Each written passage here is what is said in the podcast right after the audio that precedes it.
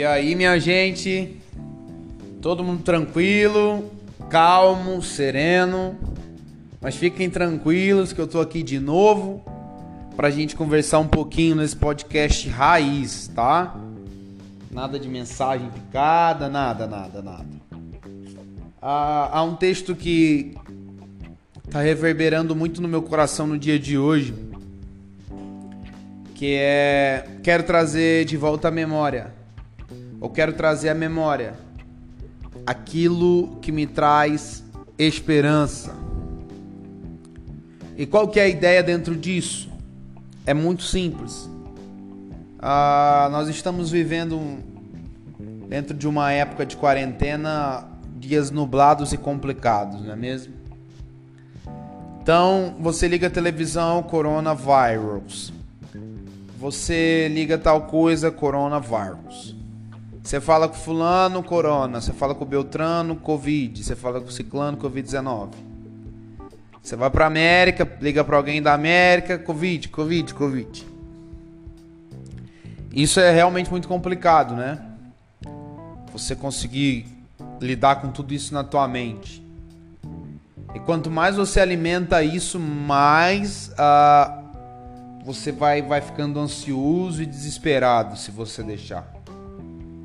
Então, uh, eu não, não tenho saído com os meus amigos. Tá certo que eles já não saíam comigo antes do corona. brincadeira, brincadeira. Mas tem sempre aquela verdade. Uh, não tô saindo com os amigos. Eu realmente não tô saindo de casa. Eu saí de casa o último domingo para fazer uma live na igreja pro meu pastor, mas tô ficando só dentro de casa e a gente vai tentando produzir algum conteúdo. Então, se você puder compartilhar. Mas olha que coisa interessante. Em 2009, lançou um filme chamado Avatar. Você lembra daquele filme do James Cameron? Ah, que ele criava um mundo maravilhoso, ah, o mundo de Pandora, certo? Só que o que, que aconteceu? Ah, nesse ano, depois de um ano, se lançaram um fórum em um site chamado é, Avatar Forum e existia um tópico chamado Depressão pós-Avatar. E dentro desses, desses tópicos existia um subtópico que era maneiras de lidar com uma depressão pelo sonho de Pandora ser intangível. Isso recebeu milhares de posts, usuários obcecados conversaram e lamentavam que eles não poderiam visitar ou morar no planeta de Pandora, já que parecia muito melhor do que a Terra. Dentro desse post, um, um, um Mike, um rapaz chamado Mike, ele fez um relato e eu queria ler esse relato para vocês. Ah, abre aspas. Desde que fui ver Avatar eu ando deprimido. Assistir o maravilhoso mundo de Pandora e todos os nave fez com que eu quisesse ser um deles. Não consigo parar de pensar em tudo, aconteceu no filme, todas as lágrimas que já derramei por isso. Eu até cogitei suicídio, pensando que se eu fizer isso, vou renascer em um mundo similar a Pandora e tudo vai ser igual ao que é em Avatar. Existem três bases de alguma dentro de, de um pensamento que se criou para depressão. Depressão é excesso de passado, estresse é excesso de presente e ansiedade é estresse é excesso de futuro. Então, excesso de passado, depressão, excesso de presente, estresse, excesso de, excesso de futuro, ansiedade. Quando eu leio um relato desse tipo sobre o mundo de Pandora, o intangível, de Avatar, qual que é o meu excesso? É de eu ter assistido um filme, trazer esse filme para minha realidade e entender que eu posso voltar nesse passado e adentrar dentro desse filme. Extremamente triste essa ideia, certo? Muito, muito, muito, muito, muito, muito triste. Você vê que um filme ele, ele acarreta isso. A depressão em pessoas. Existe outro comportamento que pode me levar a uma depressão, entre tantos, e aqui não é um podcast para depressão, fique tranquilo. Ah, existe uma pesquisa que foi feita no estado da Califórnia com 3.900 estudantes aproximadamente. Mostrou, ela mostra que pessoas que fizeram sexo ah, casual, sem compromisso, elas se mostravam mais estressadas e com problemas de depressão e ansiedade. Ah, todos os pesquisadores acreditam que esse estresse seja resultado de arrependimento. Então vamos lá, dentro do que é depressão ainda. Ah, existe uma tese que eu defendo e eu vou até gravar um vídeo sobre isso, sobre as fragmentações a, a, ocasionadas por relações sexuais casuais. Como você se frag, como o diabo fragmenta cada um, mas enfim. Ah, os especialistas dizem nessa pesquisa aqui da Califórnia que esses 3 mil estudantes eles apresentavam um arrependimento de ter tido relações casuais. Essas relações casuais eram relações ah, extremamente instantâneas de ver alguém, falar com alguém e estar na cama com alguém. E isso, esse excesso de passado causava depressão. Passado do que? De um arrependimento. Pessoas que estavam arrependidas, que queriam às vezes reverter uma situação. Eu conheço uh, meninos e até mesmo às vezes moças que, que, que já mandaram de forma anônima no Instagram ou pergunta se arrependendo das vezes que tiveram a sua primeira relação sexual. Porque foi extremamente casual, foi algo extremamente direto, foi algo extremamente ah, triste. Pessoas vão ser curadas até hoje por causa disso. Isso é o que? É um excesso de passado, é um excesso de culpa, é um excesso de, de coisas que estão tentando me, me corromper de alguma forma, certo? Triste, não é mesmo? Ok. Só que aí nós vamos para um, para o estresse. O estresse ele vai ser sempre gerado pelo meu presente. Uh, existe, existe uma tese que diz que uh, 10% é o que acontece, 90% é o que você imagina. 10%, 10 é o que acontece, 90% é o que você imagina. Tudo isso me gera um estresse, e é lógico que vai me gerar uma ansiedade. Mas me gera um estresse a partir da manhã, na primeira notícia ruim que eu recebo. Eu escolho se eu vou deixar que aquela notícia remoe, fique remoendo durante o dia inteiro dentro de mim, fique reverberando, ou se aquela notícia vai apenas ser uma notícia e eu vou seguir a vida. Isso é estresse. Isso é estresse. Domingo eu fiquei tão estressado que a minha cabeça doeu, porque eu precisava fazer uma live na igreja e eu tava estudando as plataformas, vendo como que eu tinha que fazer e por aí vai. Eu fiquei muito estressado, por quê? Era o excesso do presente. Era esse meu trabalho, eu tava ali, eu precisava fazer, precisava acontecer, precisava dar certo. Você entende? Então eu me autocritico demais, eu me cobro demais, eu preciso fazer. Isso é um problema. Eu vou colocando tanta carga dentro de mim que aí chega uma hora que Deus diz a seguinte questão: não, não, para com isso, chega. Eu conheço gente que mudou para os Estados Unidos da América há um mês atrás. Não orou, não pediu uma confirmação, não falou com Deus. O que, que aconteceu? Coronavírus. Tá o quê? Tá confinado.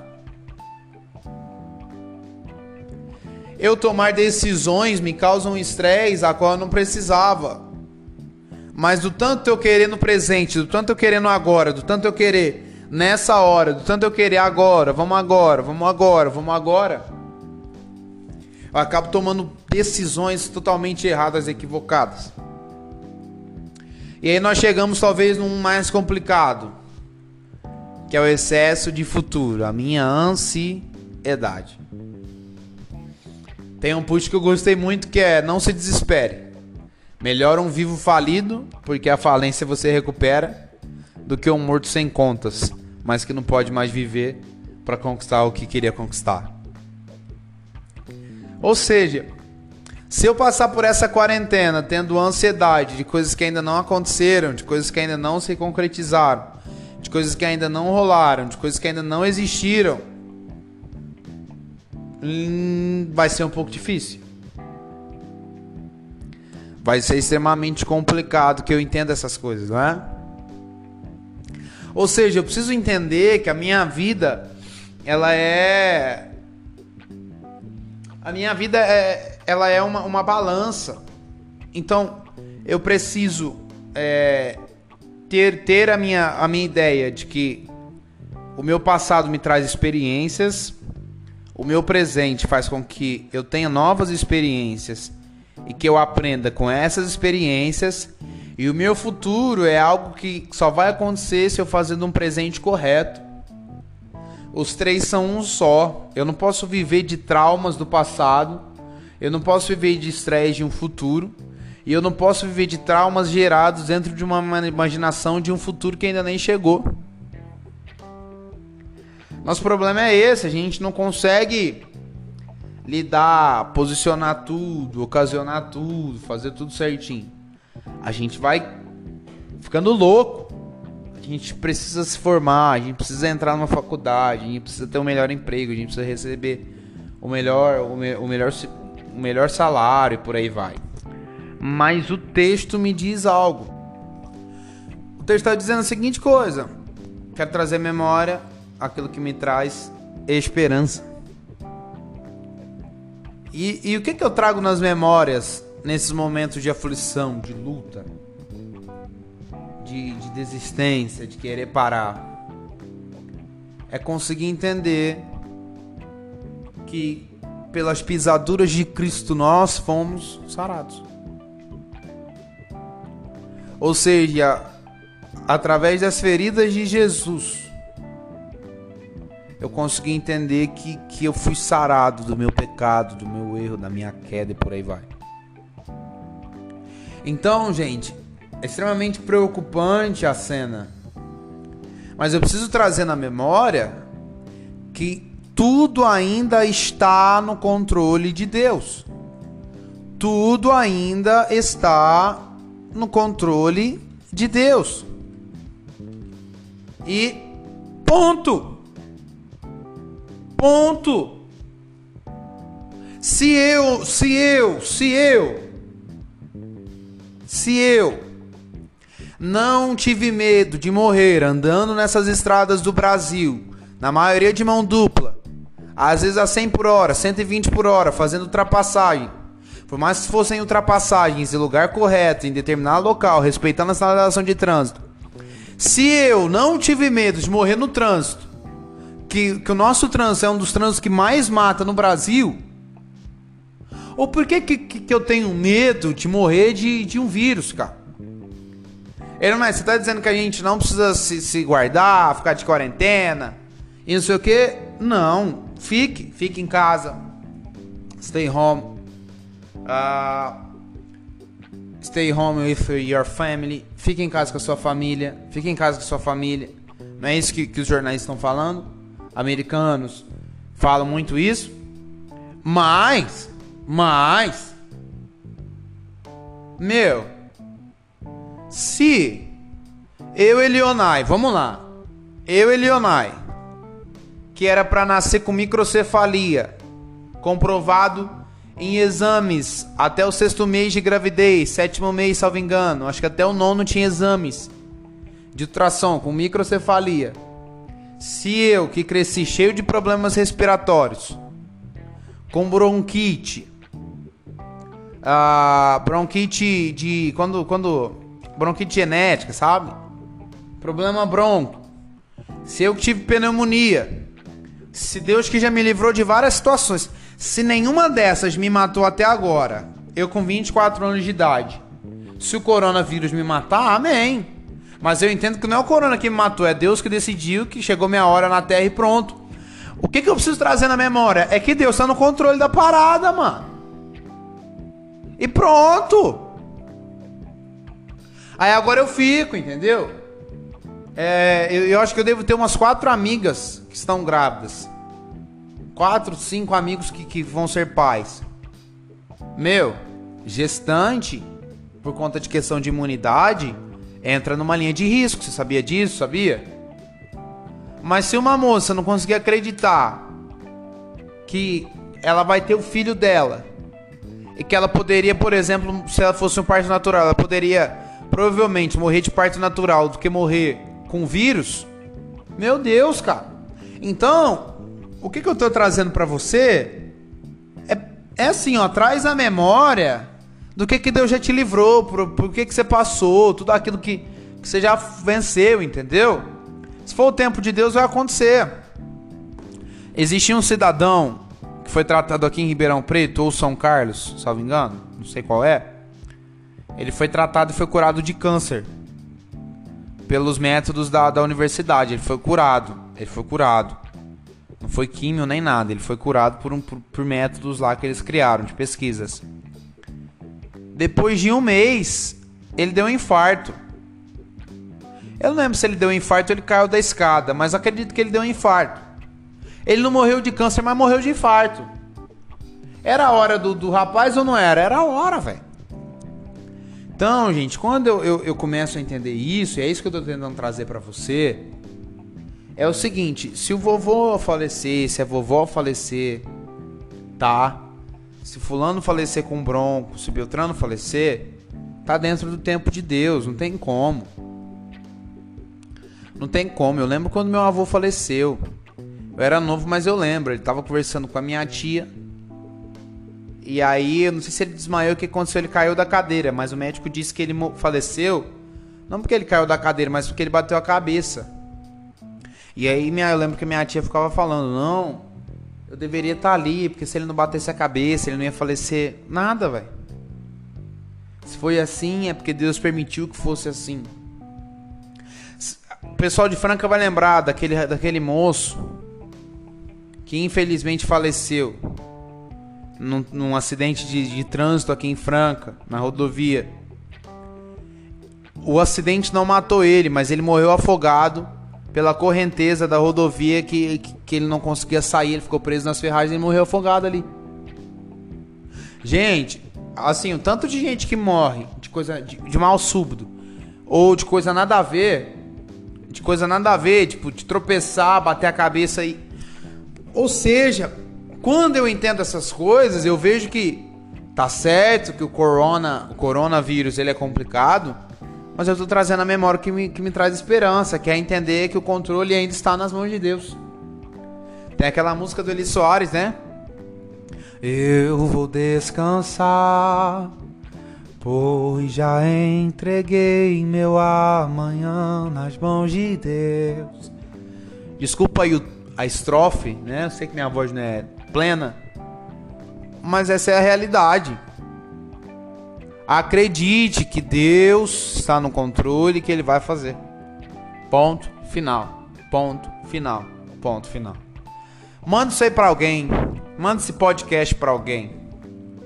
Compartilha com alguém, tá?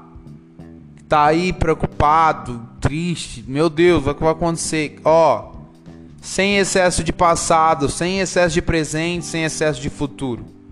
Lembre do passado das experiências que Deus te deu, mas não viva essas experiências. Viva o, viva o presente entendendo que serão experiências novas. E olhe para o futuro entendendo que as próximas experiências estão num lugar reservado para você. E uma hora elas vão chegar. Meu nome é Leonel Almeida e esse foi mais um Palavra com Café. Que Deus te abençoe, te prospere, te honre. Meu Instagram é Almeida. E um forte abraço.